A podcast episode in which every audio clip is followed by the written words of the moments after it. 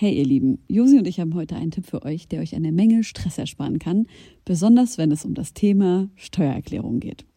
Ich denke mal, ihr alle kennt das Gefühl, wenn man vor dem Berg Papierkram für die Steuererklärung sitzt und absolut nicht weiß, wo man anfangen soll. Ja, uns ging's oft genug genauso, aber wir haben herausgefunden, dass es einen Weg gibt, wie man das Ganze deutlich einfacher gestalten kann. Jetzt kann man sich fragen, warum überhaupt Steuererklärung machen? Ja, also, abgesehen von der gesetzlichen Pflicht gibt es einige gute Gründe dafür. Zum Beispiel könnt ihr mit der richtigen Herangehensweise sicherstellen, dass ihr keine Steuerrückerstattung verpasst und euch sogar Geld zurückholt, das euch zusteht. Taxfix macht es möglich, die Steuererklärung in kurzer Zeit und ohne großen Aufwand zu erledigen. Ihr müsst euch dabei keine Gedanken über komplizierte Steuerformulare oder Fachbegriffe machen. Also einfach und stressfrei die Steuererklärung mit Taxfix erledigen und das Thema vom Tisch haben.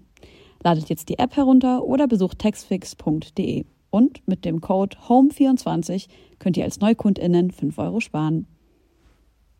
Meine Mitbewohnerin dann auch, ach, da musst du hingehen und ich fahre dich auch. Ich habe zu dem Zeitpunkt meine Ausbildung gemacht und äh, war krankgeschrieben und sage ich, ja, ich kann da nicht hingehen. So, und sie sagt, das kriegt keiner mit, verstehst du? so.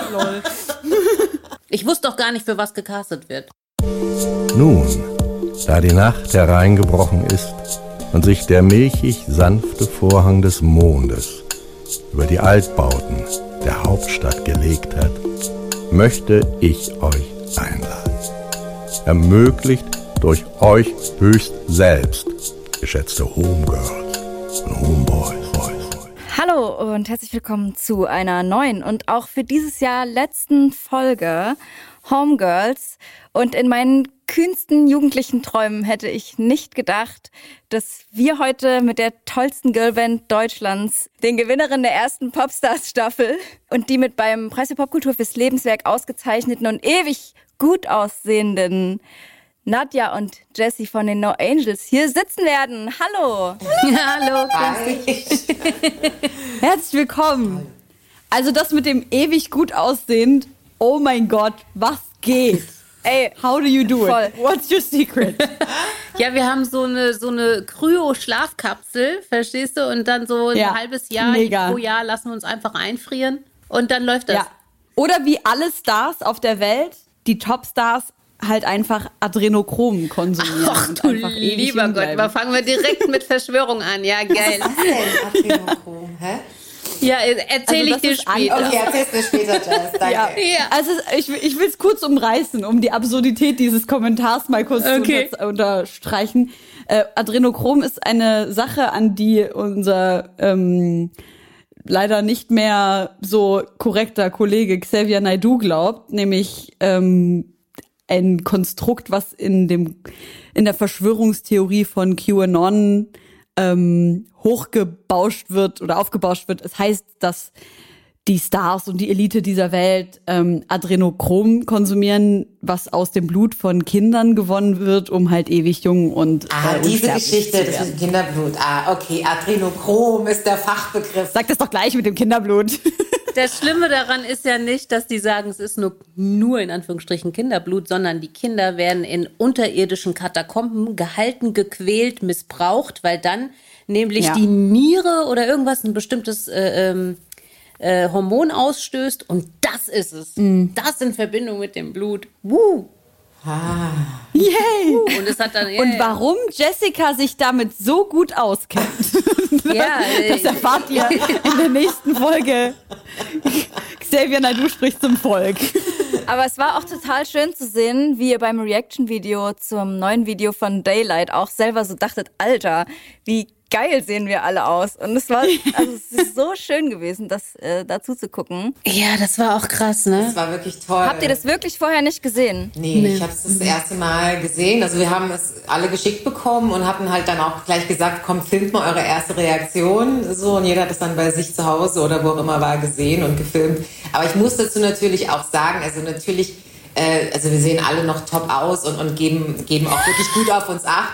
Aber wir hatten halt auch wirklich mega geile äh, Visagisten, Stylisten, mega gutes Licht und das muss man halt einfach auch dazu sagen. Also, dass man so äh, nicht einfach so aussieht, ja, wenn man morgens aufwacht. Also natürlich ist ah, doch ich schon.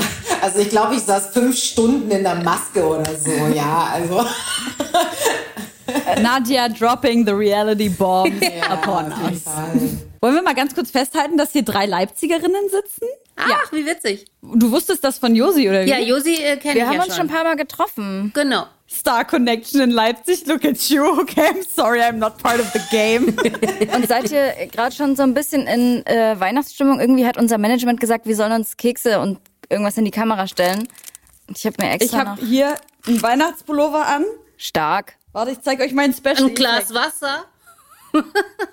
Geil, ich bin so gar nicht in Weihnachtsstimmung. Mir gibt es nichts Weihnachtliches, gar nichts. 0,000. Du siehst einfach festlich ja, aus. Das du siehst einfach Haare, festlich die aus. sind immer festlich.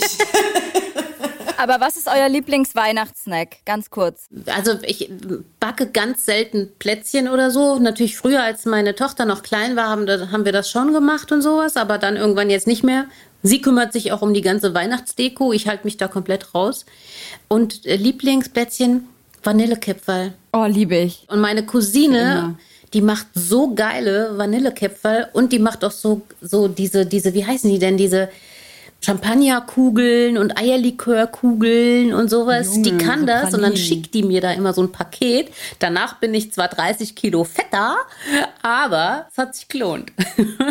Vanillekipferl, diese Sensation, dass die so im Mund so zerfallen.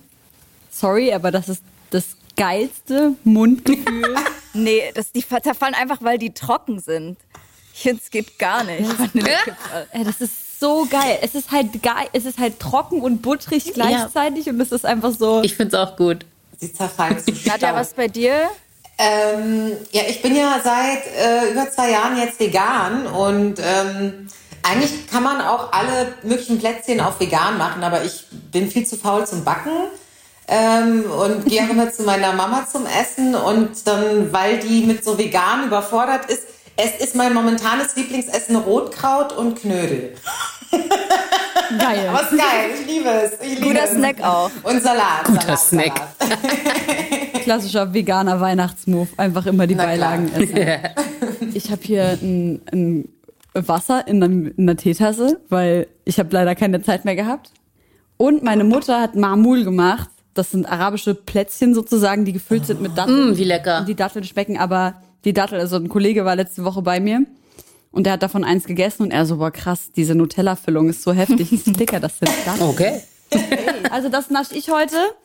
Ich bringe mich jetzt in Weihnachtsstimmung, denn das, liebe Freunde, ist unsere letzte Sendung vor dem neuen Jahr und vor Weihnachten. Deswegen heute easy und festlich. Und wir haben natürlich, wie wir es euch schon äh, länger versprochen haben, beziehungsweise uns, wir haben das uns versprochen, jetzt die No Angels am Start. Und wir wollen unbedingt mit euch über eure Vergangenheit, aber natürlich auch über eure Zukunft sprechen. Aber wir fangen bei der Vergangenheit an. Okay. Ich habe irgendwie Bock zu wissen, was war eure jeweilige Motivation, zu diesem ersten Popstars-Casting zu gehen und wie hat sich das angefühlt? Ähm, keine. Ich habe die Werbung, ich habe die Werbung gesehen ähm, im Fernsehen und die Werbung war für Berlin und ich dachte mir, ach Mensch, krass Berlin, wenn sowas mal in Frankfurt gäbe und dann äh, beim nächsten Werbeblock, ich weiß gar nicht mehr, ob ich geguckt habe mit meiner Mitbewohnerin damals, kam dann die Werbung für Frankfurt und da dachte ich mir, ach siehst du mal, so. Und in dem Moment äh, hat dann meine Mama angerufen und hat gesagt, da gehst du doch hin und bla bla bla. Und meine, Mitbe Wow. meine Mitbewohnerin dann auch, ach, da musst du hingehen und ich fahre dich auch. Und äh, sage ich, ich kann da nicht hingehen, weil äh, ich bin krankgeschrieben. Also ich habe zu dem Zeitpunkt meine Ausbildung gemacht äh, als Reiseverkehrskauffrau und äh, war krankgeschrieben und sage ich, ja, ich kann da nicht hingehen. So, und sie sagt, das kriegt kriegt keiner mit, verstehst du? So, also so eine, so, eine, so eine wirklich krasse Motivation, wie ich will jetzt auf der Bühne stehen und ich will im Rampenlicht und ich will Sängerin werden und so gab es bei mir nicht. Ich wusste auch gar nicht, für was gecastet wird. Ich habe keine Ahnung. Ich will den Job eigentlich nicht, aber ich bin trotzdem hier. Ja, ich wollte, ich war halt neugierig, ne? So. Und wie hat sich dann angefühlt? Wie hast du diese, diese Erfahrung erlebt? Ach, ich fand's ganz schrecklich, weil ich war so, ich, ich habe ja keine, keine Ahnung von nichts gehabt. Ja? So, ich habe irgendwie, hatte lauter ähm, na, so Hustenbonbons im Mund. Meine Zunge war ganz rot verfärbt. Ich habe da meine Haare, ich hatte mein Haargummi ist gerissen, meine Haare waren explodiert und ich sage immer, ich habe geklungen wie so eine Ziege. Ich kann mir das selbst auch nicht anhören. Ich bin immer so, oh nee.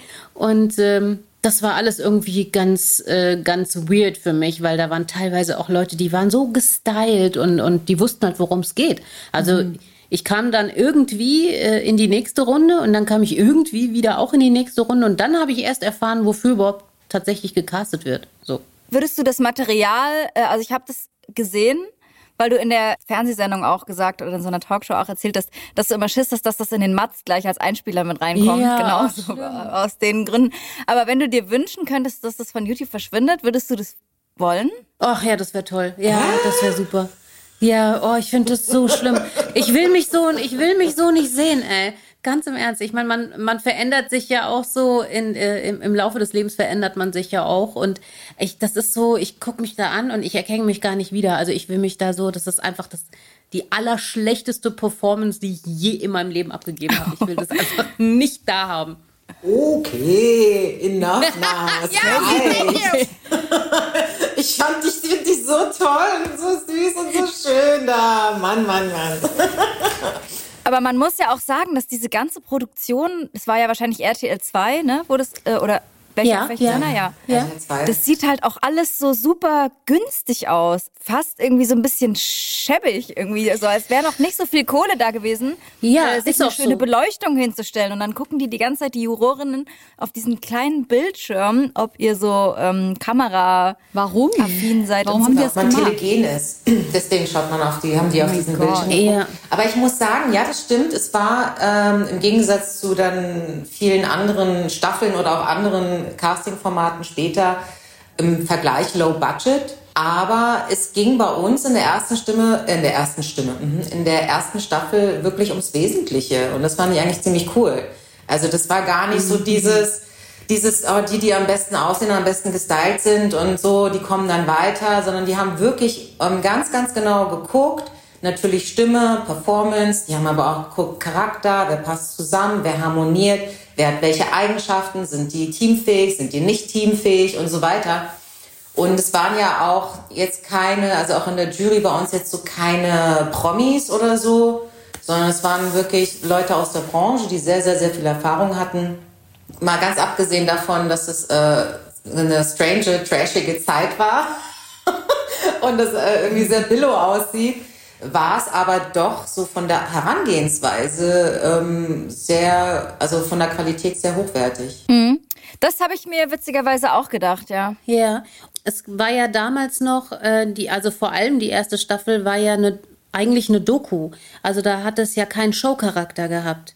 Später ging das ja immer mehr rüber zur Show und zu, und zu irgendwie Geschichten und so. Und das war halt eine Doku. Man wollte zeigen, wie das eigentlich alles vonstatten geht. Und das ist halt nun mal so. Es ist halt nicht alles glamorous. Ne? Und was ich auch schön daran fand, ist, dass man nicht das Gefühl hatte, dass untereinander so ähm, Stress angezettelt wurde unter genau. den Teilnehmerinnen. Also es war irgendwie so liebevoll und jeder wurde so porträtiert, aber es sah halt auch ja irgendwie nicht so nicht so geile Möbel da drin und so, wie man es heute machen würde.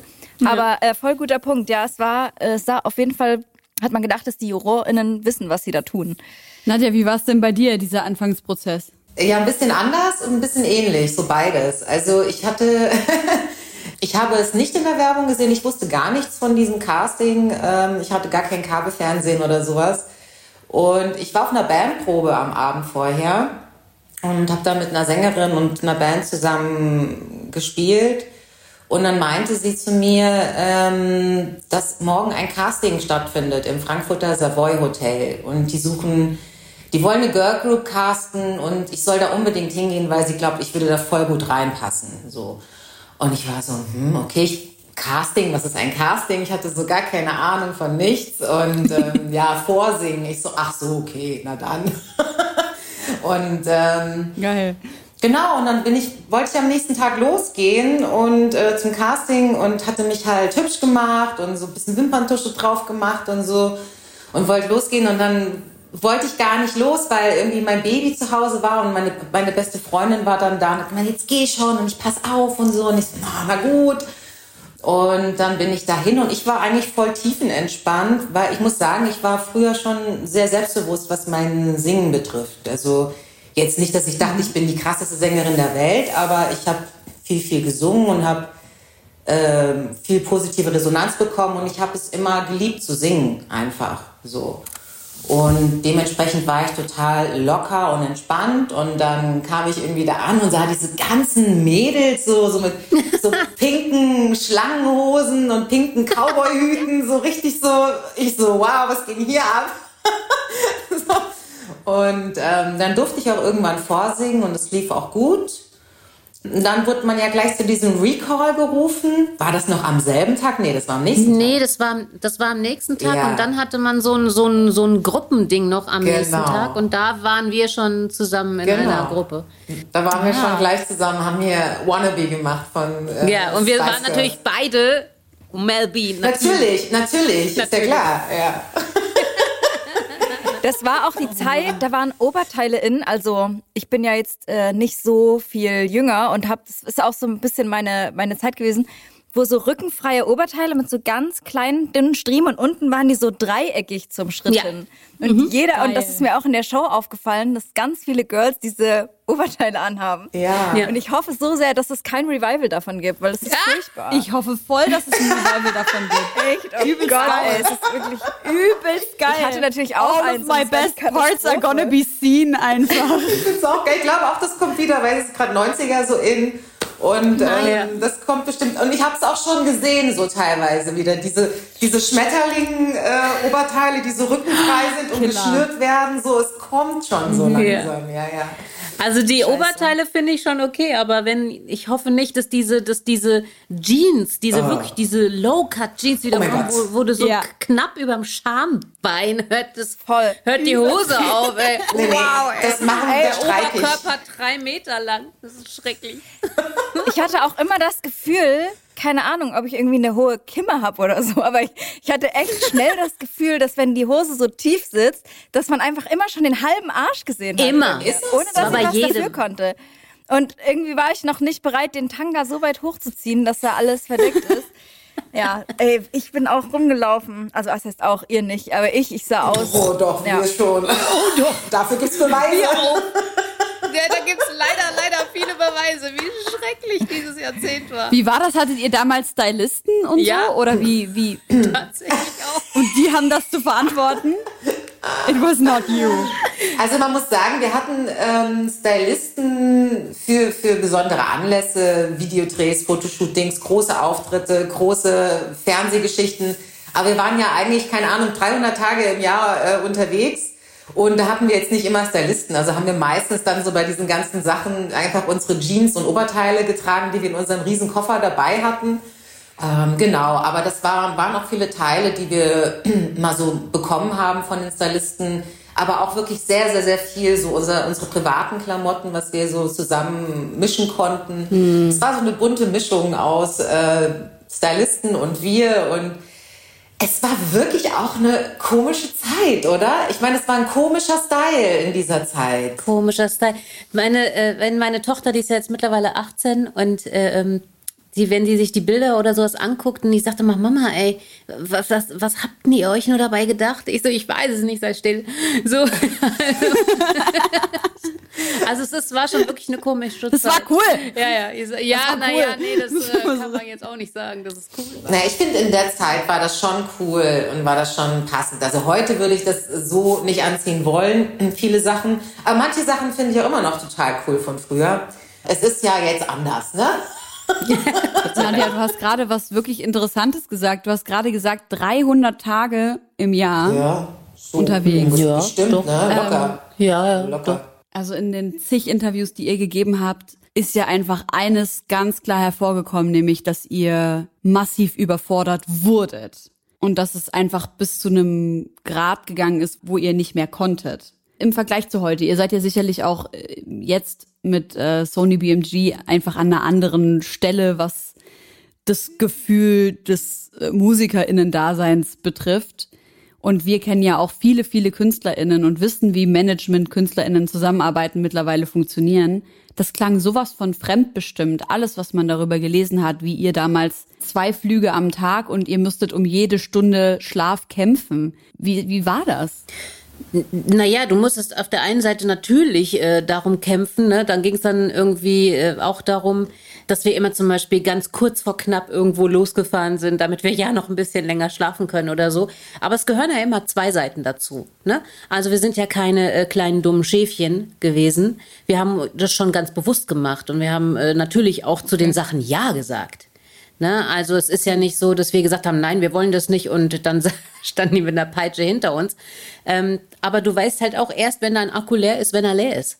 Ne, das kannst du im Vorhinein ja nicht äh, wissen und auch nicht ähm, sagen. Ne? Wer weiß, wie, äh, ja. wie das alles gelaufen wäre, wenn wir uns in manchen Sachen zurückgehalten hätten, ähm, whatsoever. Mhm. Aber das ist halt so, ne, Schudder, Buddha, Kudder.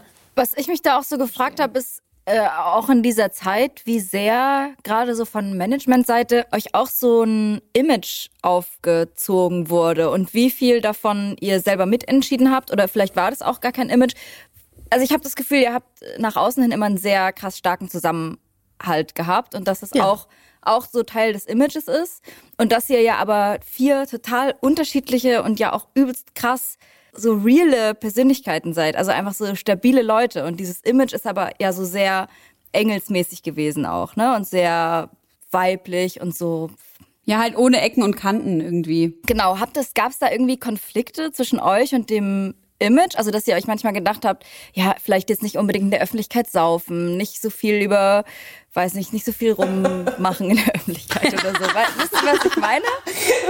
Okay, also ich fange nochmal von vorne an. Ja. Also ich denke, das Image, was viele Leute von uns hatten oder haben, das ist ja auch eine Projektion, die sie selbst haben an uns. Also äh, wir waren einfach super jung, wir waren ja noch Girls, kann man ja wirklich so sagen. Also ich war da gerade 18 und also alle so zwischen 18 und Anfang 20 irgendwie. Da ist man ja super jung, wir waren so richtig babymäßig. So haben wir ausgesehen ne? und, ähm, und dementsprechend, ähm, wir, waren auch, wir waren auch süß, wir waren auch lustig, wir waren auch nett wir waren sehr herzlich miteinander und mussten das auch sein. Also wir mussten auch zusammenhalten und wir haben ganz schnell begriffen, so okay, wir sind irgendwie alle im selben Boot und wir müssen zusammenhalten, so sonst gehen wir alle unter. Und das war, war glaube ich, so ein Überlebensinstinkt von uns allen. Und das, das war auch nicht gespielt und das war auch kein Image. Das ist sehr schnell, sehr stark zusammengewachsen. Genau. Und wir haben eigentlich sehr früh äh, fing auch dieses Image an zu bröckeln, in Anführungsstrichelchen, weil es war ja nie ein bewusstes Image, was man sich aufgebaut hat, sondern eher das, was Menschen in einen projizieren. Und dann kam irgendwie mal da die ersten Schlagzeilen und dort die ersten Schlagzeilen. Dann waren alle ganz schockiert. Oh mein Gott, sind ja wirklich die No Angels, Hilfe. So. Und, ah, und ich weiß nicht, also ich früher, ähm, hey, wenn die Vanni und ich da irgendwie auf irgendeiner Party waren und getrunken haben oder so, also da gab es überhaupt keinen, jetzt müssen wir aber aufpassen äh, dass wir hier nicht okay. unser Image beschmutzen und dass hier keiner was mitkriegt. Also ganz im Gegenteil. Das Problem war einfach nur, dass wir meistens immer am nächsten Tag wieder irgendwo hinfliegen mussten und dann nie so lange da bleiben konnten. Aber wenn, also nee, wir waren wirklich keine Kinder von Traurigkeit und auch sehr unterschiedlich, muss man auch sagen. Also ähm, Sandy war schon immer so eine Person, die nicht trinkt, die jetzt nicht so, also ist dann auch mal mit Tanzen gekommen oder so, aber ist jetzt nie so durchgedreht oder abgestürzt oder so. Und ein paar andere von uns sind da schon ein bisschen wilder gewesen. Aber das war kein Image, was uns von außen gegeben wurde, das wir nach außen zeigen mussten, sondern äh, ich glaube, das ist eher das, was die Leute gerne gesehen haben oder sich halt so vorgestellt haben, wenn sie uns zusammen gesehen haben. Aber wir haben ja immer gesagt, wir sind die No Angels und wir haben auch einen Song rausgebracht, der so heißt, There's no angel inside yes. me, it's all in your mind. So, also yeah. what you get, boy, ain't what you see, ain't that a surprise. Also das ist wirklich, wir haben damit nie irgendwie daraus nie ein Geheimnis gemacht. So, das, und das ist ja auch Blödsinn zu glauben, dass, ein, dass eine junge Frau irgendwie engelsgleich ist, ist ja wirklich blödsinnig. Also. Ich glaube, es hat doch tatsächlich auch mit Glück zu tun gehabt, dass man so gut miteinander flowen konnte. So, na klar, es wir in jeder Stresssituation ist, äh, ähm, da geht jeder anders damit um, dann ist man auch mal gereizt und na klar hat es auch mal geknallt. Also es ist ja, wenn man immer aufeinander hockt, dann ist das auch so. Das ist in jeder WG so, klar. das ist in jeder Familie so. So war es einfach. Aber wir hatten trotzdem äh, ähm, das Glück, dass wir, dass, dass wir alle das Verständnis für die Band hatten. So, und da dementsprechend gut geflowt sind, ne? Nadja, du warst ja zu dem Zeitpunkt schon Mutter. Wie wurde denn während der Phase, in der ihr so aktiv wart, mit dir als Mutter umgegangen? Ah, oh, schwierig. Also es ist echt schwierig, weil ich, es konnte halt, glaube ich, niemand nachvollziehen, weil natürlich, weil ich die einzige Mutter war. Und es wurden mir auch am Anfang andere Versprechungen gemacht. Ähm, also ich habe ja ab am Anfang, als wir nach München zusammengezogen sind, habe ich mein Kind mitgenommen, weil mir gesagt wurde, ich kann mein Kind mitnehmen und bekommen ähm, noch eine Tagesmutter und so weiter und so fort, dass das alles miteinander mhm. vereinbar ist und und so nach zwei, drei Monaten habe ich gemerkt, oh mein Gott, das geht alles gar nicht miteinander klar. Nee. Und ähm, mhm. dann haben meine Eltern ja. die Kleine abgeholt es war von mir eine, im Endeffekt dann also auch meine Entscheidung, äh, in der Band zu sein, in der Band weiterzumachen. Und es war halt nicht einfach, das alles unter einen Hut zu bringen. Und äh, es war auch einfach eine extreme, ich hatte einfach auch eine extreme körperliche äh, und psychische Belastung die ganze Zeit. Das war schon sehr anstrengend. Mm, ja, genau. Ähm, aber ich dachte halt irgendwie auch immer so, ich habe ja, also Gott sei Dank wirklich ganz, ganz tolle Eltern und wir sind sehr, sehr eng miteinander. Wir sind dann auch alle wieder zusammengezogen, dass wir alle so unter einem Dach wohnen und ähm, so, so ein Big Family mäßig. Mhm. Aber ich habe halt irgendwie auch immer so gedacht, ja, ich tue das irgendwie auch so für meine Kleine und ähm, ich war ja auch so jung damals und äh, ich dachte, und es war auch eine ganz andere Zeit damals und ich dachte irgendwie so, ja, das tue ich auch irgendwie für sie und dann kann ich immer eine gute Schule oder keine Ahnung, kann ich ihr irgendwie mal was Tolles kaufen oder so. Also ähm, ich kam ja auch, also ich kam ja auch so aus dem Nichts damals und ähm, in Anführungsstrichen aus dem Nichts, wenn man das so in, in Deutschland sagen kann. Also mein großer Traum, bevor ich bei No Angels war, ich hatte ja so eine, ich bin in so einer ganz kleinen Wohnung mit meiner Tochter gewohnt und ich habe dann immer so geträumt, oh, irgendwann kann ich mir mal coole Möbel kaufen, so. Also so wie sich das jeder wahrscheinlich mhm. wünscht, ne? So, und mhm. es war dann so, also wie so eine Welle, die so über einen hinweg rauscht und, und es war eine mega tolle Zeit und ich möchte es nicht missen und ich bereue es auch nicht, ich bereue gar nichts. Also ich bin sehr, sehr dankbar für diese Zeit. Aber alles hat natürlich auch Konsequenzen. Also das ist halt so, ist auf jeden Fall so. Also ich habe gerade mit meiner Tochter auch erst wieder gesprochen und, ähm, und für sie ist es halt schon so, dass, ähm, dass also sie hat mich schon sehr, sehr stark vermisst in diesen ganzen Jahren. So und ähm, und dass meine Mutter und mein Vater äh, teilweise mehr diese Elternfunktion hatten als ich, weil ich äh, einfach nicht so viel da war wie meine Eltern. So und, und ich bin froh, dass sie meine Eltern hatte. Aber ich sag nur, es hat halt auch alles seine seine Konsequenzen es ist halt wie es ist. Es ist ja schön, dass du sagen kannst. Ja. Dass du das nicht bereut und nicht anders machen würdest. Nadja, wie kommst du denn heute damit zurecht, wenn deine ja jetzt erwachsene Tochter solche Dinge zu dir sagt? Ah, ich komme damit gut zurecht. Also ich verstehe es. Also ich bin da reflektiert und ähm, ich bin froh, dass wir über diese Dinge auch äh, mittlerweile langsam sprechen können, weil sie ja jetzt auch ähm, mhm viel erwachsener und reifer ist. Äh, als Kind hat sich sowas natürlich anders geäußert. So, da war sie irgendwie wütend ja. oder stinkig oder drum gemault oder sowas. Und jetzt ist sie erwachsen und kann es halt irgendwie artikulieren, ähm, was, was sie denkt und was sie fühlt. Und ich bin da, bin da sehr dankbar für.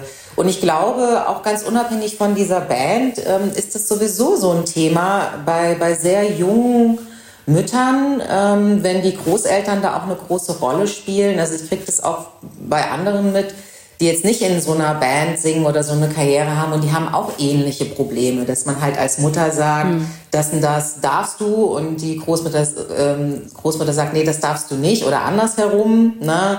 Und ja. ähm, dass da so diese Rollen manchmal auch so ein bisschen verschwimmen. Also gerade bei so, bei so sehr jungen Müttern, ich war so eine Teenage-Mom, würde man ja so sagen. Und, ähm, und ich, ich, bin, ich, ich bin ehrlich gesagt, also einfach nur super froh und dankbar, ähm, dass ich einfach so tolle Eltern habe und dass ich diese tolle Tochter habe und dass ich diese tolle Band habe. Und Also ich habe wirklich so viele tolle Geschenke und es ist ganz bestimmt nicht einfach. Ne? Also so ist ganz bestimmt nicht einfach gewesen ähm, und auch immer noch nicht manche Sachen. Aber trotzdem bin ich super dankbar für das alles, was ich bekommen habe. Ich bin echt ziemlich reich beschenkt worden. Was war denn, als ihr mit der Band dann aufgehört habt? Waren ja unterschiedliche Zeiten auch für euch. Äh, ist ja nicht jeder gleichzeitig aus der Band raus. Ist dann eher so ein Druck abgefallen? Und wie groß war auch, also ich kenne das nur so von Tour, wenn man so zwei Monate auf Tour ist und nach Hause kommt und in, schon in so ein Loch fällt. Wie ist es nach so einer Auflösung? Also bei mir war es ja so, ich war ja schon vorher draußen und äh, natürlich äh, bin ich aber da trotzdem auch so, so, so ein kleines Loch gefallen. Ne? Es gab ja viel, viel zu verarbeiten. Es gab ja viel irgendwie, was sich abgespielt hat in den Jahren davor, weil man einfach keine Zeit hatte zu reflektieren und es kam dann alles auf einmal. Gott sei Dank hatte ich aber noch meine Tochter, die äh, mich dann also nicht unbedingt abgelenkt hat, aber die äh, das schon so ein bisschen abgewehrt hat, dass jetzt wirklich alles komplett auf mich draufgefallen ist. Also ähm, ich konnte nach und nach viele Dinge verarbeiten und es ist natürlich bei, bei äh, Nadja jetzt nochmal was ganz anderes, weil da hat sich halt einfach die Band irgendwie dann komplett aufgelöst. Aber ich muss sagen, für mich persönlich schließt sich dieser ganze Kreis erst jetzt, erst in diesem Jahr als wir alle wieder mhm. zusammen waren. Dann werden vielleicht viele Dinge klarer oder dann, da ist einfach, ich, also ich persönlich habe Closure erfahren in diesem Jahr. Ja, also das ist schon immer ein bisschen strange. Also so wie du es auch gerade gesagt hast, ich habe das auch nach jedem Konzert eigentlich schon, dass ich irgendwie im Hotelzimmer sitze und dann so alles ist voll laut und hell und dann sitzt man irgendwann so im Hotelzimmer und ist so äh, so. Also es ist sowieso so eine Sache, mit der muss man lernen, irgendwie klarzukommen in diesem Job es ist ja eigentlich, es fühlt sich an wie Liebeskummer, wie so ein richtig krasser Herzschmerz, finde ich. Ja. Man kann das gar nicht, also geht mir das. Ja, ich kann das verstehen, ich verstehe, was du meinst. Bei manchen ist es mehr, bei manchen weniger. Ich bin auch so eine Kandidatin, äh, die das, die das stark spürt.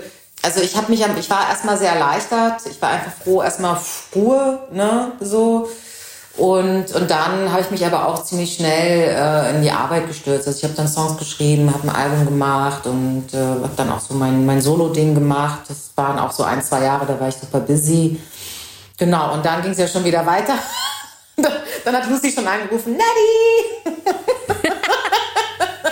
Ey, wollen wir noch mal? Ja, erzählt mal von diesem Tag. Das war ja ein bisschen überraschend, oder? Wir hatten ein äh, Security eigentlich von Anfang an. Der, der Markus, der ist auch heute immer noch mit uns äh, zusammen irgendwie unterwegs und das ist halt einfach schön. auch ein guter Freund. Ja, also das ist, glaube ich, die Person, die am meisten von uns weiß. und, ähm, der war mit Lucy unterwegs und war dann später auch mit mir unterwegs. Und ähm, der hat dann so um die Ecke so, wir saßen dann da so und dann sagt er, du sag mal hier, äh, würdest du jetzt vielleicht doch mal wollen oder was? Ich so, wieso? Hat ich die Lucy geschickt oder was? Und er so, ja. Hat sie gemacht, sie sich so, ja, sag ja, ich rufe die Lucy an. So. Hattet ihr gar keinen Kontakt in der Zwischenzeit? Also mit Sandy hatte ich immer irgendwie Kontakt, aber generell kann ich es ehrlich gesagt gar nicht so sagen. Ich habe immer mal wieder mit Lucy? Also ich weiß es nicht. Ich auch nicht. Ich habe auch hier und Wir da mal nee. mit jemandem telefoniert, ja. aber es war auch dann erstmal ja. so, oh nee. Also es war wirklich so, ihr wart erstmal wie Familie, die die ganze Zeit aneinander kleben und dann nach der Trennung war es erstmal so ein, alle machen ihr eigenes Ding und man redet wenig miteinander? Ja. Ja, ich glaube, ja. jeder war mit sich selbst, glaube ich, beschäftigt ja, zu der Zeit irgendwie. Ihr wart ja ne? auch da immer noch sehr jung. Also wir reden gerade von, genau, du sagst 2007 Mhm. Äh, da sind gerade zwei, drei Jahre vergangen, ja. wo jeder sein Ding gemacht hat, oder? War es viel mehr? Nee.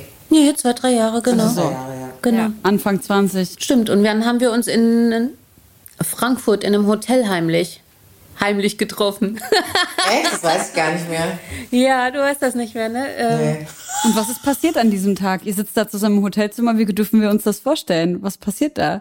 Ja, wir haben über Möglichkeiten gesprochen, was man machen kann, wie man zusammenkommen kann, ähm, ob wir es zu viert machen, ob wir das dann lieber gar nicht machen, weil Vanni da schon gesagt hat, ähm, sie möchte, sie möchte das nicht mehr. Ja, und dann war es äh, irgendwie so, dass man dann halt angefangen hat, Pläne zu schmieden.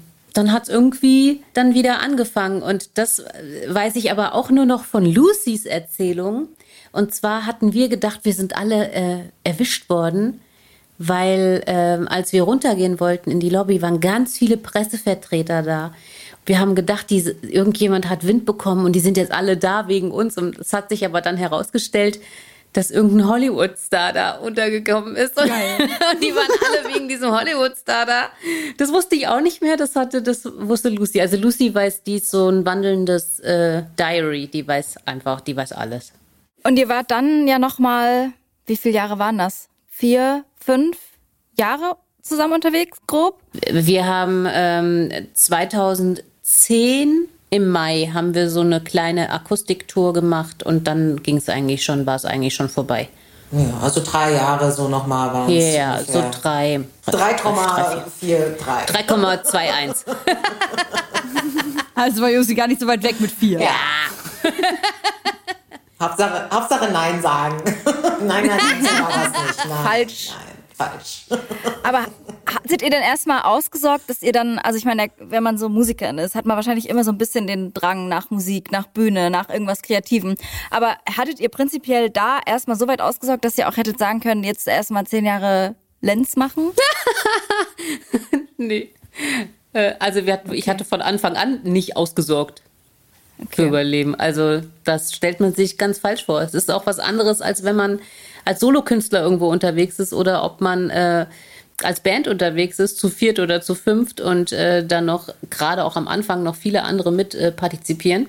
Nee, also ausgesorgt, so richtig ausgesorgt hat niemand von uns. Wie, wie war das denn? Also ihr gewinnt Popstars, ihr werdet eine Band und wie viel haben, also wahrscheinlich haben die Leute, die die Band dann äh, zusammengeführt haben, sehr lange sehr viel davon mitprofitiert und vielleicht sogar bis heute?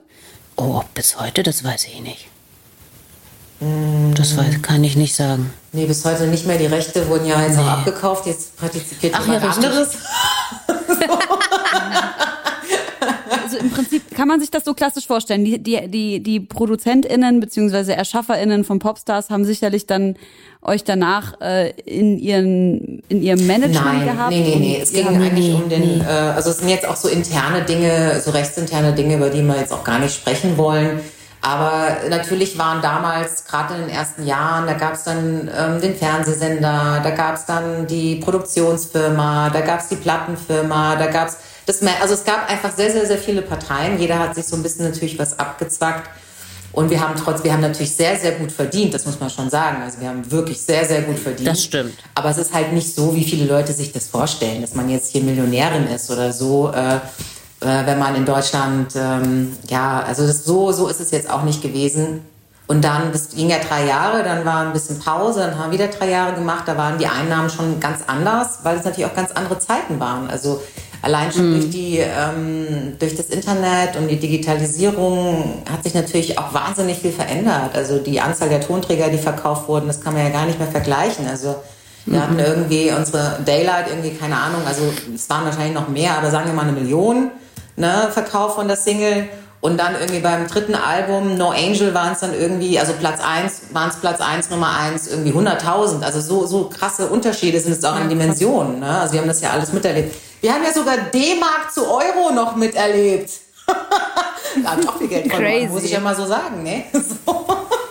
ja, Mann. Ich glaube, ich hatte sechs oh, D-Mark gespart wir sind zur Bank gegangen und ich habe drei Euro ja. bekommen und ich habe bitterlich ja, so geweint. Ja. mit unserem Geld auch. Also nur das war ein bisschen mehr als sechs Euro, dann ist halt nur noch die Hälfte übrig, ne? So. Und dann denkst du hoch. Und irgendwie ist aber trotzdem eine Mark ganz schnell hat es den Wert bekommen von, also so ein Euro, eine Mark war dann trotzdem wieder gleich, aber man hatte nur noch die Hälfte so ungefähr.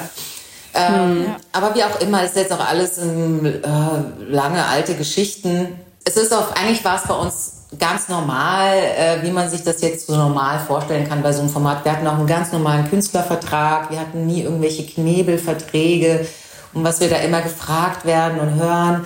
Ich glaube schon, dass es bei vielen Leuten und Formaten danach so war. Bei uns, wir haben einen ganz normalen Künstlervertrag, ganz branchenüblich, äh, ganz normale Prozente, ganz normale Punkte. Das ist voll selten. Das ist wirklich ehrlich selten. Also wir kennen ja einige Leute, die in, in so Formaten im Nachhinein waren, die einfach übertriebene Knebelverträge haben, die total auch die Maulkörbe aufge, aufgezwungen bekommen, die überhaupt über gar nichts sprechen dürfen, äh, kein schlechtes Wort über das Format verlieren dürfen, über was im, im Hintergrund läuft und eben vor allem, dass sie unsagbar hohe Prozentsätze abgeben müssen Hm. von ihren ähm, Einkünften. Und deswegen, daher kam auch die Frage, vor allem, weil man eben das Gefühl hat, dass ihr, oder was heißt das Gefühl, es ist ja faktisch so, dass ihr diesen ganzen Weg natürlich erstmal geebnet hat, äh, habt und natürlich geht man davon aus, dass die ersten, die es machen, es am schlechtesten haben von allen. Nee, ich glaube, in dem Fall war das andersrum. Wir haben echt, äh, äh, uns Spannend. hat uns und die Produktionsfirma, das war ja damals Tresor TV, ähm, die hat sich da auch sehr mit uns entwickelt. Ne? Die hat viele neue Sachen ausprobiert, weil sie halt einfach auch Bock drauf haben. So ist, wie sehe ich gerade hier, so ist auch hier dieses äh, When the Angels Swing oder so entstanden. Ja? Also der Produzent der, der Sendung, der sah, hat was, ich glaube, ich weiß gar nicht, wie es hieß. Es war so ein anderes kleines äh, ähm, Casting-Format. Es war nicht Star Search, es war irgendwas anderes, was er, äh, was er da gemacht hat. Und dann hatte er so ein großes Amphitheater, so ein großes Theater irgendwie. Und da ist die äh, Idee entstanden, mit uns das zu machen. Ne? Und das sind halt so, wir haben ähm, dadurch auch wirklich viele äh, ja, Vorteile gehabt. Wir konnten viel machen, was die danach nicht machen konnten mehr. Es ist aber doch ganz spannend. Also es, äh, du hast äh, Nadja vorhin das ja kurz angedeutet, dass dass die Rechte an eurer Musik ja bei der Sony BMG oder beziehungsweise von der Sony BMG dann aufgekauft wurden und dass ihr das aber gar nicht mitentschieden habt, sondern dass ihr darüber einfach nur informiert wurdet. Richtig. Das, Wie kann ja, weil wir keine sein? Urheber sind. Also wir haben bei Genau. den Songs, wo wir mitgeschrieben haben, ist natürlich was anderes. Ähm, aber es ging Mhm. ja jetzt äh, vorrangig vor allen Dingen um die Songs von den ersten drei Alben, wo sehr, sehr wenig, also vielleicht eine Handvoll Songs irgendwie von, von jemand von uns geschrieben oder mitgeschrieben wurde, von irgendwie, weiß ich nicht, äh, 50 Songs Vielen, oder so. vielen. oder noch mehr. 60, so ähm, 60 Songs.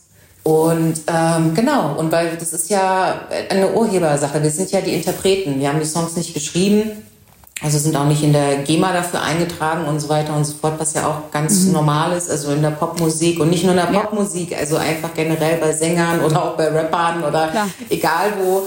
Ähm, genau, und deswegen hat uns das gar nicht so, wir haben die Musik auch nicht produziert oder komponiert, deswegen sind wir da in erster Linie erstmal gar nicht so der Ansprechpartner. Genau, und wir haben dann eine Mail bekommen und haben dann halt erfahren, so, ja, hallo, hier ist die BMG, herzlich willkommen, schön, dass du jetzt hier bei uns dabei bist. Und ich war so, okay, ja, mh, warum nicht? Wie Spam. Habt ihr dann die Sachen äh, auch auf Streamingdiensten gehört? Ja, Ja. Wie hat sich das angefühlt? gemischte Gefühle. Also in manchen Songs denke Ja. ich mir, oh Gott. Also einfach, weil man ist ja auch immer so, so kritisch mit sich selbst. Also, oh Gott, wie singe ich denn da? Und also jetzt gar nicht, weil ich irgendwas scheiße finde, sondern weil ich mir denke, oh mein Gott, oh, das würde ich heute ganz anders singen. Oh. Ähm, und teilweise aber auch genau das Gegenteil, dass ich dann denke, boah, krass, das war ja richtig, richtig gut. Und ich persönlich muss auch sagen, ich bin so eine, die irgendwie 20 Mal umgezogen ist und äh, wo alle CDs irgendwann verkratzt und verschrammt waren. Ich habe die ganzen alten Sachen selbst gar nicht gehabt. Also ich bin überhaupt nicht so eine emotionale, leidenschaftliche Sammlerin, dass ich hier so voll viel No Angels Sachen habe. Und ich habe das meiste einfach wirklich nicht gehabt so. Und das erste Mal halt wieder gehört, selber nach 15 Jahren. Und dachte mir so, und dann ist mir wieder eingefallen, ach stimmt, den Song hatten wir auch, oh mein Gott, ja und der und oh. Und, also es war, es war schön, es war crazy, ja. Ja, ja. Das war eine, das war eine tolle äh, äh, Reise irgendwie äh, zurück in die Zeit. Und ich muss gestehen, ich habe bei einigen Songs dann, wo ich gar nicht dachte, dass die mich dann so berühren muss, hatte ich echt dann Tränen in den Augen. Ja?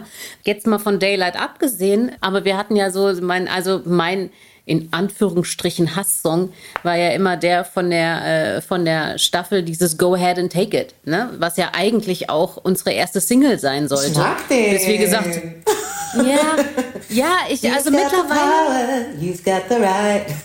geile Aussage. Der Song hat eigentlich, das ist richtig wirklich Girl Power, Frauenpower und ähm, der war von Anfang an mit dabei und der hat mich dann echt so gecatcht, ne? Und mittlerweile bin ich dann auch so, doch I like. Ja. Mag ich. Ja, der ist auch Ja. cool. Aber den hatten doch dann diese Juicy. Die haben den doch dann irgendwann mal gesungen. Nein. Nein. Der war bei uns auf dem Album. Niemand ja. hat den gesungen. Okay, na gut, na gut. Nee. Ah, siehst du, wenn ich mich mal schon erinnere, dann ist es falsch. Das ist auch noch falsch.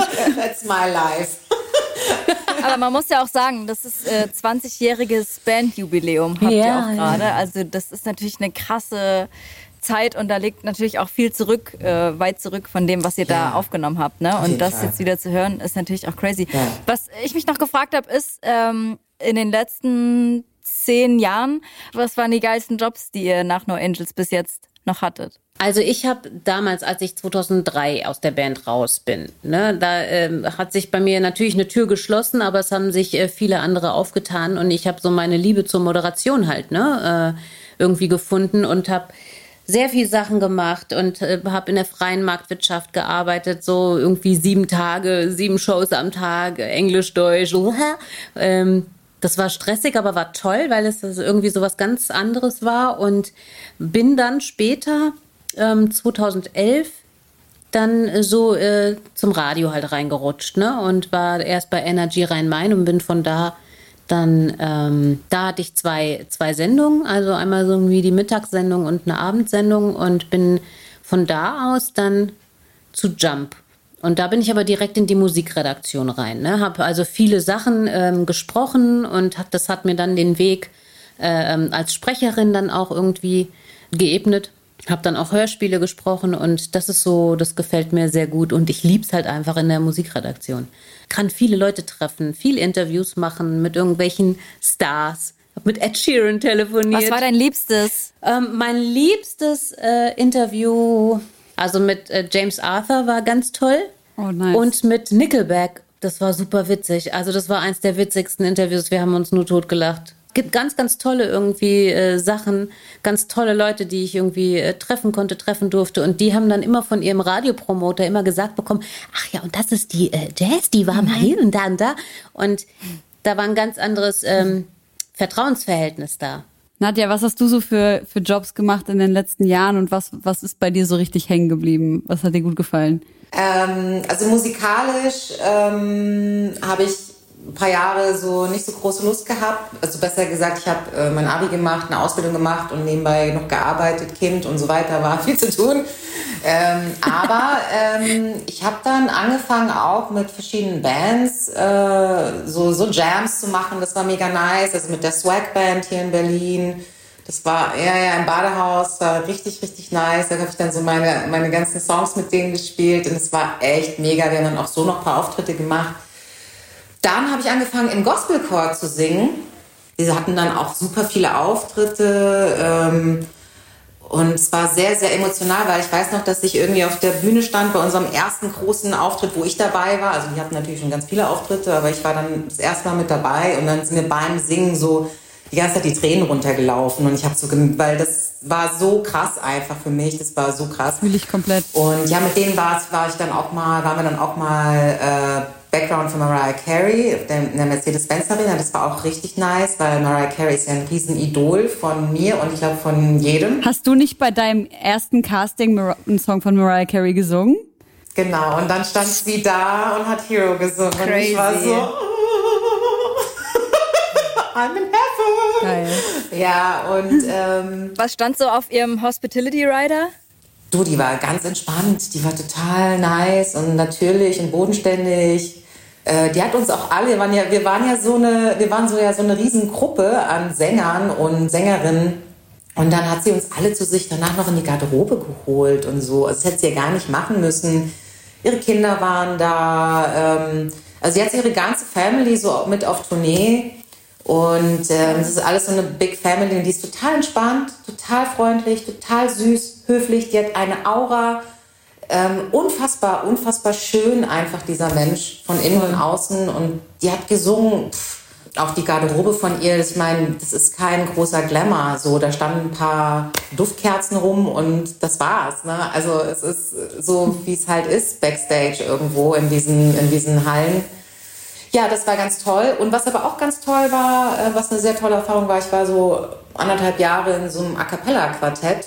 Und das war auch ganz toll, muss ich sagen. Also da habe ich sehr, sehr, sehr, sehr viel auch nochmal ähm, über mich gelernt als Sängerin. Also gerade so was so das ganze Feintuning nochmal betrifft und dieses wirklich zusammen matchen und zusammen. Das war, mhm. das war auch eine ganz tolle Erfahrung und auch künstlerisch sehr anspruchsvoll. Also ein sehr, sehr breites, breit gestreutes Programm. Also von Insomnia, äh, also irgendwie so ein Techno-Song a cappella singen bis zu irgendwie einem Gedicht äh, als, als, als, ähm, als Stück vertonen. Crazy. Wir haben drei Monate oder vier Monate geprobt. Also und das ist ohne Tanzen wow. oder so, es ist nur Singen. so. Crazy. Ja, Bei den Mädels war das. Genau. Nee, A Cappella ist, ist anders krass anders einfach. Ja. Es war eine ganz, ganz tolle Erfahrung, ganz, ganz toll. Also es war ja auch jetzt schon vor dem No Angels Comeback, weil ich war wirklich ein paar Jahre so richtig abgeturnt und hatte so einen Abturn und dachte mir, nee, Schluss. Und ich, habe keinen Bock mehr auf diese Branche und ich habe keinen Bock mehr zu singen. Und ich war irgendwie so durch, ja. Und äh, und das ist dann hat, ja. das hat dann irgendwie so fünf sechs Jahre gebraucht. Und da war ich auch echt gut beschäftigt in diesen Jahren. Und dann kam das so wieder, so und dann kam das wieder dieses oh mein Gott, ja natürlich, das bin ich so. Und, und wie schön das ist. Und jetzt bin ja. ich auch wieder voll. Ich bin im Songs schreiben, ich treffe mich mit Musikern, ich gehe in Studios und, und bin so dankbar einfach nur, dass ich, äh, also diese ganzen Ups und Downs und diese ganzen Extreme und das, aber das ist halt eigentlich immer so ein Riesenteil in meinem Leben gewesen, die Musik und, ähm, und diese fünf Jahre, wo ich keine Musik gemacht habe, aktiv, das waren wirklich die traurigsten Jahre so in meinem Leben. So. Und ich bin so froh, dass das, dass das vorbei ist und ja, jetzt einfach wieder die Musik so im Fokus ist, ja. This is giving me gospel vibes already.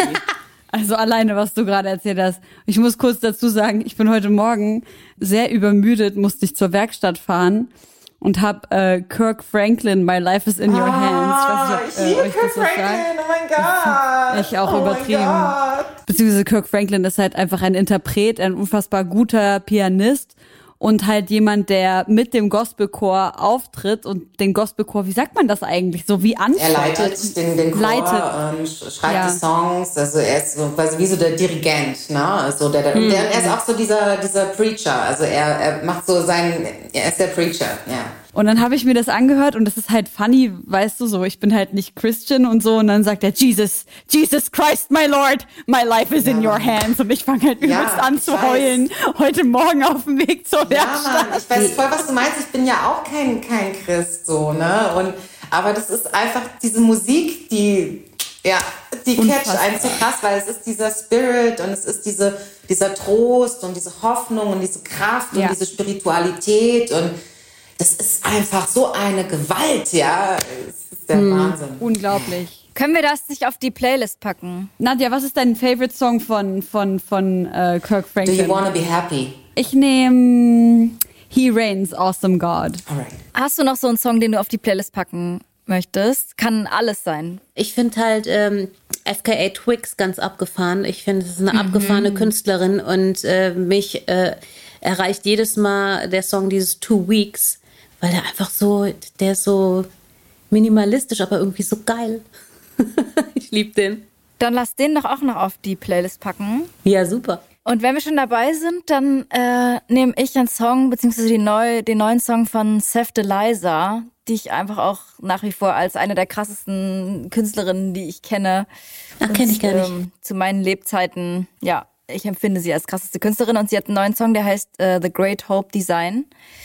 Den möchte ich draufpacken. Und ähm, ich war gestern bei so einer kleinen kalten Weihnachts- oder Weihnachtsfeier oder so einer Videopremiere von Casper und Haiti. Die haben eine neue Single draußen. Der Song heißt Mieses Leben äh, slash Wolken mit Haiti. Und das ist so eine schöne Hook. Haiti singt da so nahbar und so ohne Autotune und es ist so zerbrechlich Aha, und ich okay. finde den Song ganz toll. Das ist ein ganz äh, tolles Video. Meinst du, da ist kein Autotune drauf? Ja, vielleicht ganz wenig, aber nicht so übertrieben, wie sie es sonst auf ihren ganzen Trap-Bangern hat. Stimmt, ja, du hast recht. Also nicht so Lil Wayne-mäßig. ja. Wenn wir schon bei Releases sind, dann würde ich gern von Audio 88, Yesin und Talky Talk äh, Sandwich draufpacken. Den habe ich nämlich auch heute Morgen gehört und ähm, Den fand, den finde ich einfach so geil. Das ist einfach so, ich liebe diesen miesen Zynismus, mit dem Audio 88 direkt äh, am Anfang reinkommt, indem er über fünf Ghostwriter lästert und jeder, der irgendwie im Rap-Game ist, weiß genau, über wen er spricht und das ist so geil. Ich liebe, ich liebe dieses Böse. Ich liebe das. Kommt auch mit drauf auf die, auf die Playlist. Wir müssen, ganz wichtig, euren jeweiligen Lieblingssongs von den No Angels auf die Playlist Oh. packen. Alright. Also ich finde nach wie vor immer noch, ähm, es gibt, wir haben total viele Songs mit äh, einer super schönen Aussage und äh, ähm, äh, lebensbejahend und, äh, und sowas, ne? Und aber äh, nichtsdestotrotz komme ich immer wieder auf den einen Song zurück und das ist I Don't Wanna Talk About It. Und der ist auf dem äh, Destiny-Album drauf. Und es ist so wirklich so dieses so, und jetzt habe ich keinen Bock mehr. Und jetzt will ich nicht drüber reden und jetzt lass mich und jetzt, ich bin ich und du bist jetzt mal still. so. Geil. Der, ist, der ist so ein bisschen, ja, eigentlich, also nicht desperate, aber das ist so dieses jetzt, äh, ich mache jetzt einen Punkt und ich ziehe hier jetzt die Schlusslinie und ich stehe meine eigene Frau und äh, jetzt ist gut. Wie schön. Also ich mag den Song sehr gerne. Wie ist es bei dir, Nadja? Aber es gibt so, so viele, die ich mega finde, aber ich habe jetzt Bock auf One Life. ich feiere den Der Song. ist einfach Der ist einfach geil. Und das ist auch, äh, den haben wir auch ähm, zusammen geschrieben mit dem Produzenten und das war, weiß ich noch ganz genau. Also das kommt so aus dem tiefsten Herzen und deswegen One Life. Ja, wie geil ist das, wenn man die eigene Musik feiern kann? Das ist ein richtiges Live-Goal stimmt. einfach. Ey Leute, wir packen jetzt unser wunderbar legendäres Freundinnenbuch aus, denn ihr werdet jetzt verewigt. Unser großes Freundebuch. Nadja, wie würdest du gerne heißen? Mona. Lol.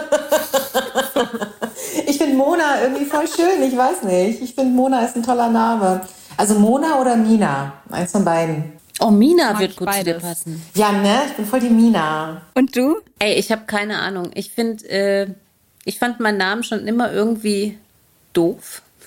so.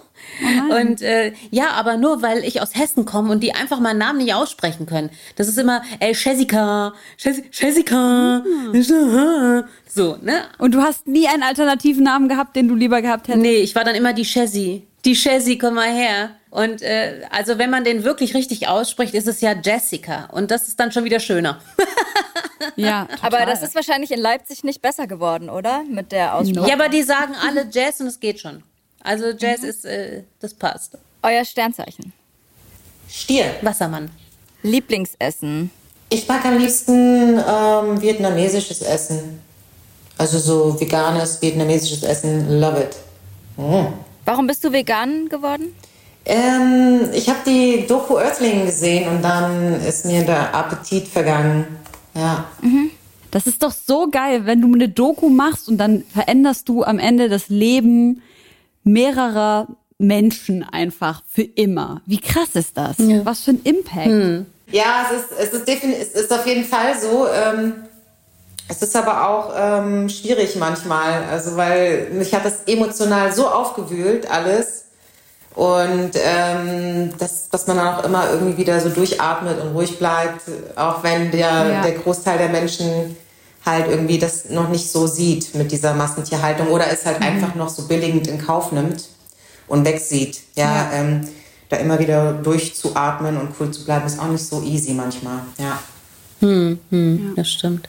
Also ich mag so äh, Thai, Italienisch und so auch super gerne. Aber was, wenn ich jetzt danach gehe, was ich am meisten zu Hause koche, dann ist es Risotto. Geil. Ja. Was für Risotto? Also Risotto in, ja, in verschiedenen Ausfertigungen. Also ich mag aber auch sehr gerne so äh, Pilzrisotto und Geil. da können sich meine Tochter und mich äh, und ich reinsetzen. Und ähm, ich bin zwar nicht, also ich bin nicht vegan, Vegetarier, eigentlich eher Pes Pesketarier, weil ich manchmal noch Fisch und sowas esse. Mhm. Und dann äh, kommt dann vielleicht dann noch mal so ein Lachs oder so mit dazu. Was ist euer jeweiliger Lieblingsort? In der Sonne am Meer. da will ich sein. Geil. Aber ich habe auch hier in Berlin so meine zwei Lieblingsorte und es ist einmal hier draußen mein, mein Sportplatz, wo ich immer hingehe bei schönem Wetter. Und dann bin ich super gerne am Grunewaldsee spazieren, also wenn auch bei nicht so schönem Wetter. Das sind so hier in Berlin meine Lieblingsplätze. Ansonsten, wenn ich wirklich die Wahl habe, dann bitte Sonne und Strand und gutes Wetter. Rom, ja.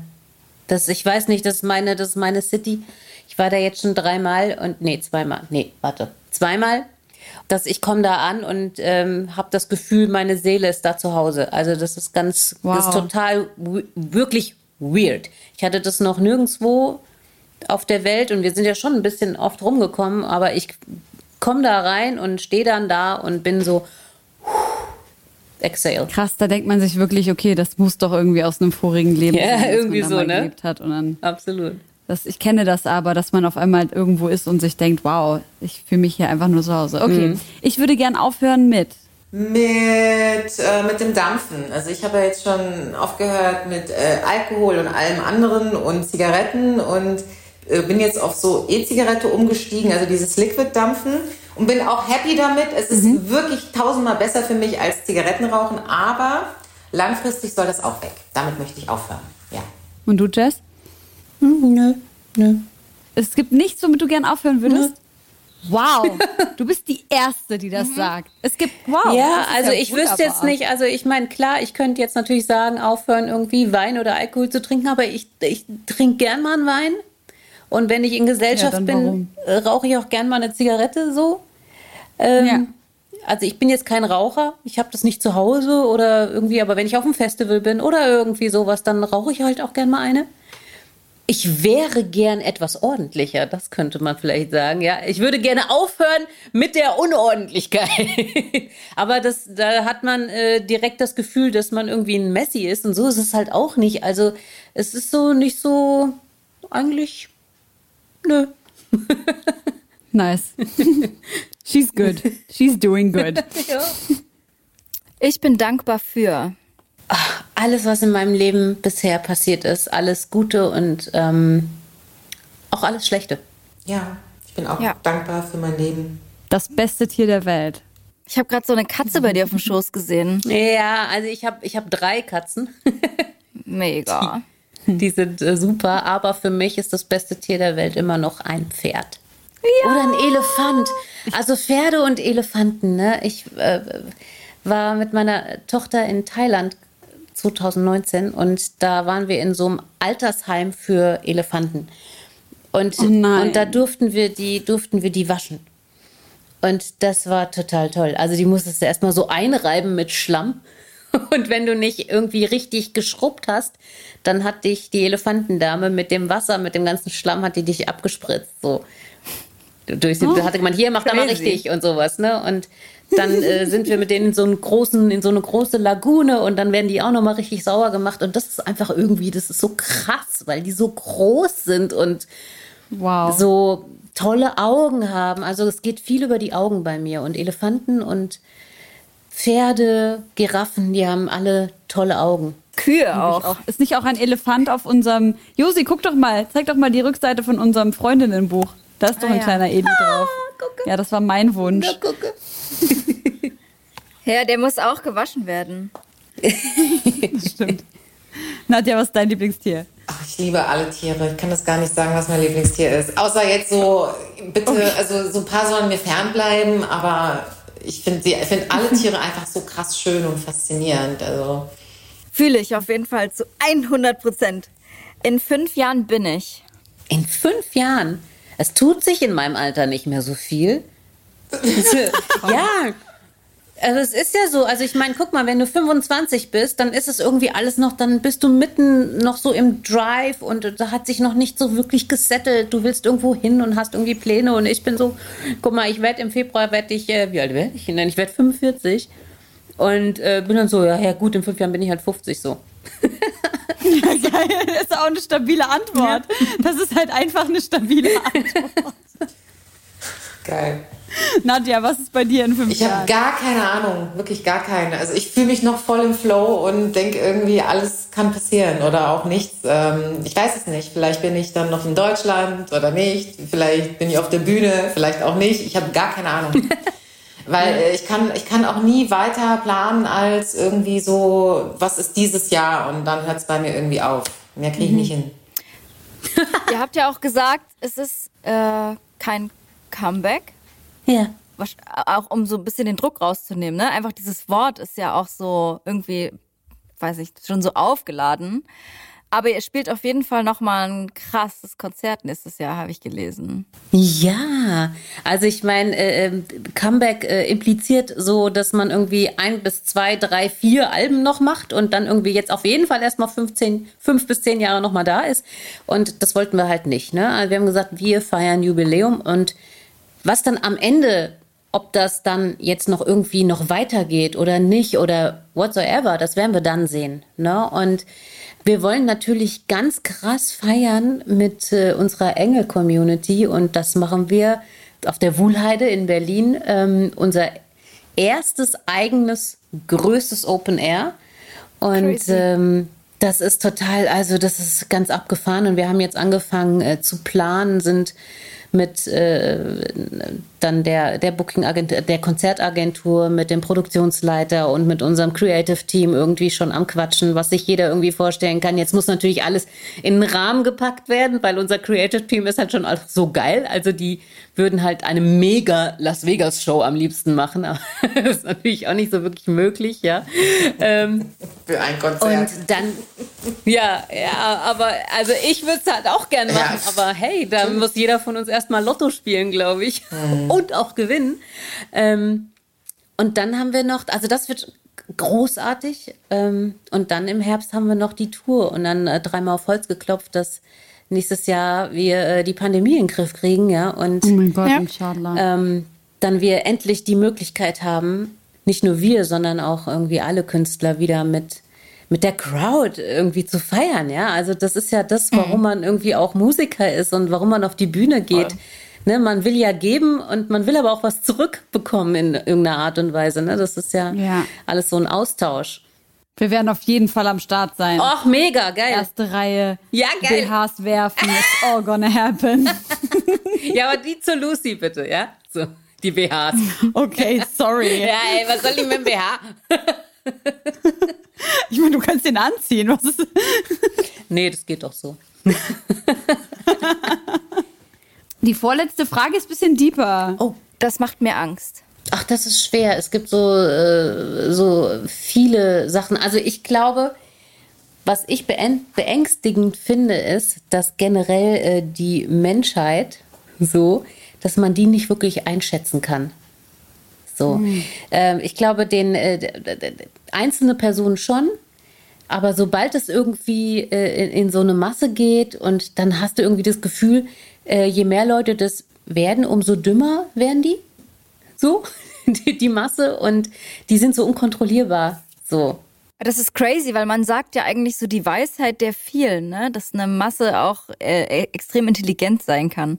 Ja, aber, es, aber äh, wie wir ja irgendwie jetzt in den letzten zwei Jahren mitbekommen haben, ist es ja anscheinend nicht so. Es gibt ja viele, die einfach komplett durchdrehen und sich dann mit, mit irgendwelchen Spinnereien anstecken und dann, also wie, aber naja, wenn du irgendwelche Vampirfilme Filme oder sowas siehst, dann ist dann da der wütende Mob. Und das sind halt Ja. so, das ist immer diese, so, es gibt so eine dumme Masse. Gibt natürlich auch sehr, sehr intelligente Menschen, aber es ist so, es gibt so eine, irgendwie hat man manchmal das Gefühl, vielleicht hat das auch, nee, man kann auch gar nicht sagen, dass das was mit dem Bildungsgrad zu tun hat, weil es gibt ganz, ganz viele, die irgendwie völlig irrgeleitet sind und die haben einen sehr guten Bildungsgrad, ja. Also, es ist ganz seltsam. Das macht mir Angst, so. Das hat tatsächlich gar nichts mit der, also sagst du schon ganz richtig, also äh, mit dem Bildungsgrad zu tun, sondern einfach auch gar nicht unbedingt so eine Irrleitung oder das ist so ein Maß an, wie viel kognitiver Dissonanz halte ich aus, bis ich mir irgendwelche Alternativen ausdenken muss. Vielleicht, Und ja. das ist voll spannend, weil das, was du sagst, erinnert mich äh, an ein an ein Buch, das heißt ähm, äh, Psychologie der Massen. In diesem Buch steht halt drin, dass die Masse, sobald etwas Schlimmes passiert, zu auf dumme Ideen kommt und halt einfach unsolidarisch wird Ja. und ein problematisches, eine problematische äh, Dynamik entwickelt. Und dieses Buch ähm, hat unter anderem meines Wissens nach Hitler gelesen, um, also das wurde 1895 veröffentlicht und Hitler hat das gelesen, um seine Strategien auch zu verteidigen und zu sagen, so und so greife ich an. Kann ich mir komplett vorstellen. Und es gibt aber sehr viele Studien dazu und eben auch Studien, die während des äh, Zweiten Weltkrieges und danach durchgeführt wurden, in denen diese ganzen Theorien widerlegt wurden und der Mensch eben doch gar nicht, auch nicht in der Masse, so panisch wird und so unsolidarisch wird, wie eigentlich äh, gedacht. Hm oder aus, wie, wie es eigentlich gedacht war. Und dem entgegen steht ein ganz wunderbares Buch, was ich allen nur empfehlen möchte. Und das ist äh, das Buch Im Grunde gut. Und da werden all diese, all diese Phänomene und warum wir eigentlich dazu gebracht werden, auch zu glauben, dass wir als Masse nicht funktionieren, oh, okay. äh, aufklamüsert. Auch ein bisschen so im Hinblick auf, wie bringt das eigentlich dem Kapitalismus etwas, dass wir immer glauben, dass wenn wir nicht geleitet werden, hm. wir als Masse in der Panik und in der Barbarei und Co. ausbrechen würden. Wirklich phänomenales Buch, kann ich nur empfehlen. Ach, aber ich finde es so spannend, dass du das gerade gesagt hast. Also wirklich äh, großartig. Ich glaube, dass es eine, äh, dass die Masse, von der wir sprechen, nicht so groß ist, aber dass sie besonders laut sind von von Leuten, die fehlgeleitet sind oder oft ja. Nadja, das macht mir Angst. Ah, was macht mir Angst? Das ist eine sehr gute Frage. Ähm, ich möchte immer so cool sein und sagen, ja, äh, ich habe irgendwie nicht so viel Angst. Also ich glaube, ich habe schon viele Ängste, aber so das, was mich zurzeit besonders beschäftigt, ist äh, Bewusstsein beziehungsweise das Unbewusstsein und ähm, ich bin so schon immer voll der krass verträumte Mensch gewesen und verbringe viel Zeit in meinem Kopf und je bewusster ich werde, desto mehr merke ich, äh, dass mir das eigentlich Angst macht so und dass ich eigentlich, wenn ich jetzt merke, dass ich wieder zu lange in meinem Kopf bin, dass ich dann sofort versuche, wieder irgendwie mich im Hier und Jetzt zu verbinden und, und das sind eigentlich so Sachen, ähm, die, die ich manchmal ein bisschen beängstigend finde. So diese Vorstellung, da abzutriften oder so oder dass man sein Leben so in dieser Unbewusstheit verbringt. Weißt du, was mhm. du meinst? Ja, das ist schon was. Das ist schon was Angsteinflößendes. Ja, ja, und ich glaube, dass sehr viele Menschen auch so leben. Also, dass der, also, dass schon sehr, sehr viele Menschen so leben, dass sie sehr, die meiste Zeit eigentlich in ihrem Kopf sind. Also, oder irgendwo in der Vergangenheit oder irgendwo in der Zukunft. Und dieses sich verbinden mit dem Hier und Jetzt, ähm, ja, äh, das, also das versuche ich immer mehr und mehr zu trainieren und da dran zu bleiben. Mega schön. Hm. Ich würde gerne wissen, das ist nämlich eine, eine, ein Teil des Freundinnenbuchs, das immer offen ist, wo wir was äh, Spontanes reinmachen könnten. Und ich würde gerne von dir, Jess, wissen, was wünschst du Nadja für die Zukunft und von dir, Nadja, was wünschst du Jess für die Zukunft? Oh, ich wünsche Nadja für äh, die Zukunft, dass sie ähm, hm, auf jeden Fall zufrieden und äh, glücklich ist und ähm, nie vergisst, wie stark sie ist. Dankeschön. Aber bitteschön. Ja, ähm, ja, also ich wünsche dir, Jessica, auch eigentlich alles, was ich mir selbst auch wünschen würde. Also Liebe, Glück, Gesundheit, Geld, alles, was du dir irgendwie wünschst in deinem Leben und ja, und dass du auch genauso dich siehst, wie ich dich sehe, als wunderschöne, krasse Knallerfrau. Dankeschön, wow. Schatz. Josi, ich wünsche dir auch viel Spaß. Danke. Bitte schön. Von Herzen. Von Herzen, damit du es meinst. Da drin ist es. Ihr Lieben, ich äh, danke euch für so eine wunder wunderschöne Sendung, für eure ähm, viele Zeit, lange Zeit. Wir haben wirklich lange ja. gesprochen. Wir entlassen euch. Wir feiern alle Weihnachten oder auch nicht, was auch immer ihr feiert oder nicht. Wir hoffen, ihr hattet ein, liebe ZuhörerInnen, in allererster Linie ein wunderschönes Jahr mit uns aller zwei Wochen in euren Ohren und hoffen, ihr bleibt uns auch im nächsten Jahr noch treu. Schickt uns immer eure KünstlerInnen-Wünsche. Jessica und Nadja, tausend Dank, dass ihr da wart. Sehr tausend gerne. Dank, dass ihr euch die Zeit genommen habt, mit uns zu sprechen und auch so private und schöne und traurige Geschichten mit uns geteilt habt. Wir hoffen natürlich von Herzen, dass auch ihr ein wundervolles neues Jahr habt. Und für uns alle wünsche ich mir einfach, dass diese Pandemie sich als kleine Mini-Erkältung für alle äh, weiterentwickelt und wir alle keine Probleme mehr damit haben mhm. werden. Und dass auch keine neuen Pandemien auf uns zukommen. Das hoffe ich von Herzen. Voll. Ich möchte nämlich zum No Angels Konzert in die Wuhlheide gehen nächstes Jahr. Genau. Alleine. Ja. genau. Ja, ja. Hey, können wir vielleicht ein Ticket verlosen? Ach, Wie bestimmt. müssen wir da sprechen? Bestimmt. Also da gehen wir mal, genau. Ja, Das mit, klären das wir. mit Joris. Leute, wir klären das für euch. Wir verlosen, wir verlosen ein Ticket fürs No, ne, vielleicht lieber zwei. Wir klären das für euch. Was ihr dafür tun müsst, das seht ihr dann vielleicht zu Weihnachten auf unserer Instagram-Seite. Josi, hast du noch letzte Worte? Nee, ich wünsche euch auch hier alles Gute und so, Leute. Ich weiß noch gar nicht, was man sagt. Es ist noch viel zu zeitig für den, für so einen Weihnachtstalk irgendwie. Überhaupt nicht zeitig. Wir Okay. haben den 10. Dezember, der Weihnachtsbaum steht. So, einen schönen Abend euch. Tausend Dank, dass ihr da Vielen, wart. vielen Dank. Sehr gerne. Schöne Weihnachtszeit. Danke euch. Ja, Danke ciao. Ciao. Was uns am Ende der Sendung noch wichtig ist zu erwähnen, ist unsere Kategorie Was können wir tun? Und da möchten wir heute einen Verein vorstellen, der sich um Familien, aber auch Einzelpersonen und Kinder auf der Flucht kümmert und humanitäre Hilfe leistet, bis geflüchtete Menschen sichere Orte erreicht haben.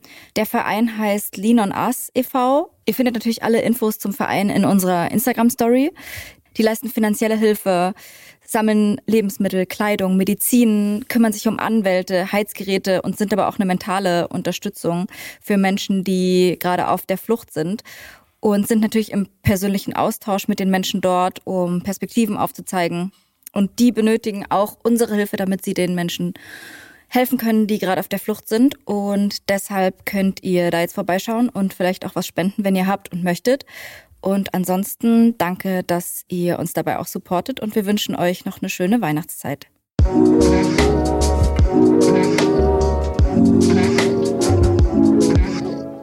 Hi, wir sind Lean on Us. Sechs Frauen aus Deutschland, die sich unbürokratisch und ehrenamtlich für geflüchtete Menschen in Griechenland und Deutschland stark machen. Und wir haben jetzt unseren eigenen Verein gegründet, da die Not der Menschen sowohl in den Flüchtlingslagern auf den griechischen Inseln als auch in Athen und Thessaloniki immer noch existenziell ist. Nach wie vor fehlt es an allem und die Menschen brauchen uns und euch. Mit ihren ganz individuellen Bedürfnissen. Und genau da setzen wir an. Wir sind feste Bezugspersonen rund um die Uhr, online und vor Ort, Wochen, Monate und Jahre lang. Wir bieten eine breit gefächerte Begleitung und Beratung an. Von der Finanzierung von Anwaltsterminen, der Organisation von Arztbesuchen, der Suche nach passenden Unterkünften, liebevoll gepackten Paketen bis hin zu der Bereitstellung von Spendengeldern für die grundlegenden Bedürfnisse. Wir schauen hin und wir geben den Menschen das Gefühl, nicht alleine zu sein. Um unsere Arbeit auszubauen und fortzuführen, brauchen wir jetzt euch. Bitte spendet. Jeder Euro hilft uns. Alle Infos unter www.linonus.de. Danke.